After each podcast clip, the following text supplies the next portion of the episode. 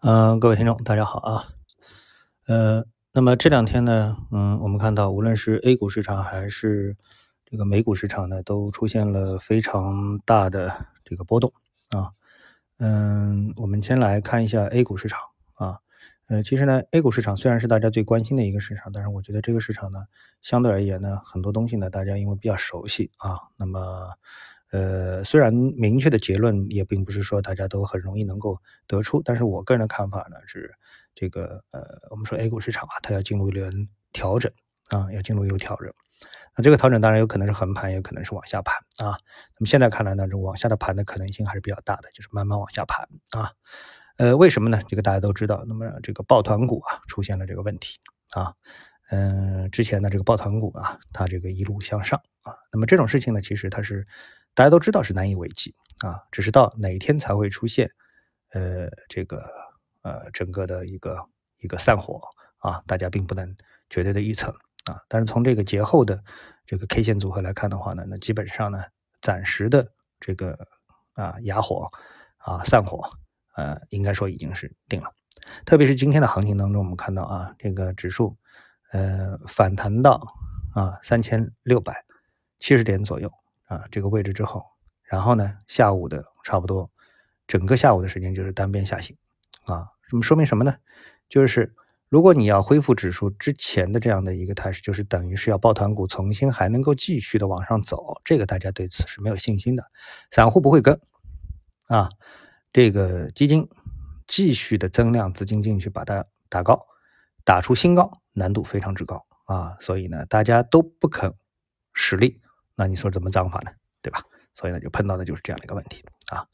那么这些问题呢，在我们放到全球啊，呃，美国股市啊，那么有着更多的一些戏剧化的故事啊。之前呢，我在节目当中就跟大家说啊，这个金融危机啊，如果说下次有金融危机，那就是从比特币开始啊。那么这个呢，呃，我们看到它已经是小小的预演了一把啊，就是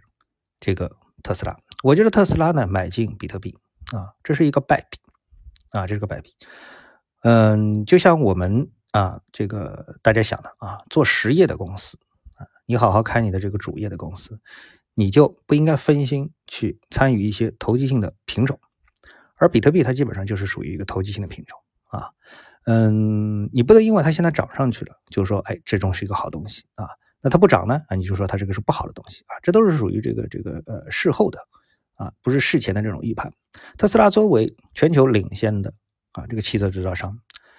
它虽然在比特币这个当中啊，咱们大家看到，哎，挣了十几亿美元这把啊，当然现在跌下来之后又没有了啊。这比特币从最高到了五万八，呃，然后今天最低到了四万五，现在是四万八千七啊，那么已经跌掉了这个相当多了啊，最多的时候跌幅超过百分之二十啊。那么作为全球第一的。啊，这个电动车的生产商，它的主业就是电动车。它在啊这个比特币上面挣十个亿，对他来说有什么太多的用处吧？其实真没什么太多的意义。但是呢，哎，我们看到比特币一跌，啊，对这个特斯拉的负面影响就立刻显现出来了。啊，就是大家把比特币的价格跟这个特斯拉挂钩了，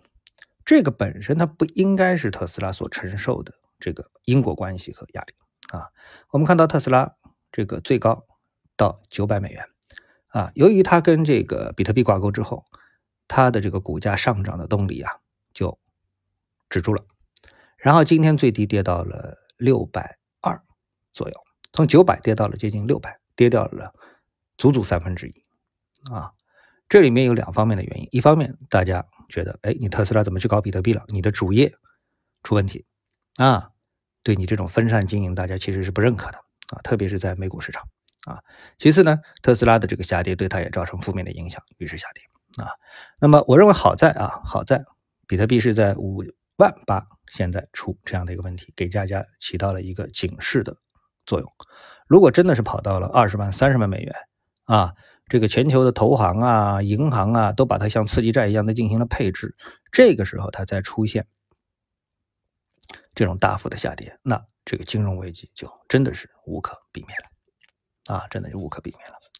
啊，那么整个的美股呢，这个受到了非常大的啊这样一个冲击，呃，纳斯达克指数呢是连续的这个下跌啊。我们看到纳斯达克指数最高是到了接近一万四的位置，那今天到了一万三，足足跌掉了一千点，最低是到了一万两千七百五左右啊。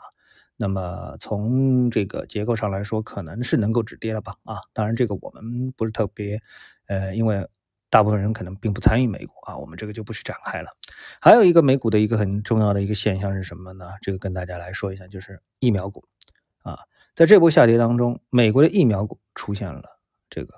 集体的。大幅的回抽啊！美国疫苗股表现最好的几个疫苗股啊是哪几个？一个是这个 Moderna 啊，另外一个是 Novavax 啊，这是这个表现最好的两个疫苗股啊。那么都出现了大幅的下跌。今天这个 Moderna 啊，目前的跌幅在十个百分点啊，Novavax 的跌幅从之前这个最高三百二十多，接近三百三。现在已经是最低跌到了两百亿，也是跌掉了三分之一啊！这说明什么情况呢？这说明啊，全球的这个啊，大家对疫情的一个判断，就是觉得在这些疫苗股的帮助下，疫情基本上就已经解决了啊！再过几个月、半年的，大家就可以动起来了啊！该干嘛就干嘛了，整个的经济就恢复了啊！呃，基于这样一点，也就是说，对于疫苗股来说，它是属于这个利好啊兑现变成了一个利空，所以呢，出现了大幅的。调整啊，大幅调整，本身这是不应该的，但确确实实它是这个出现了，这也是其实有 A 股投机啊经验的投资者啊，应该不难理解这其中的一个逻辑啊。纳斯达克指数的下跌，特斯拉的这个下跌，对这个美国的中概股啊，特别是电动中概股，今天也产生了非常大的负面的影响啊。我们看到百度跌了百分之七点四，现在，然后这个小鹏跌了百分之五点三，呃，蔚来跌了百分之五点八。啊，小牛跌了百分之四点几，理想汽车跌了百分之五百分点以上啊，这个都是啊我们看到的这个比较负面的影响啊。相比较京东就没有什么影响，京东今天跌了只有百分之零点百分之呀一个百分点啊。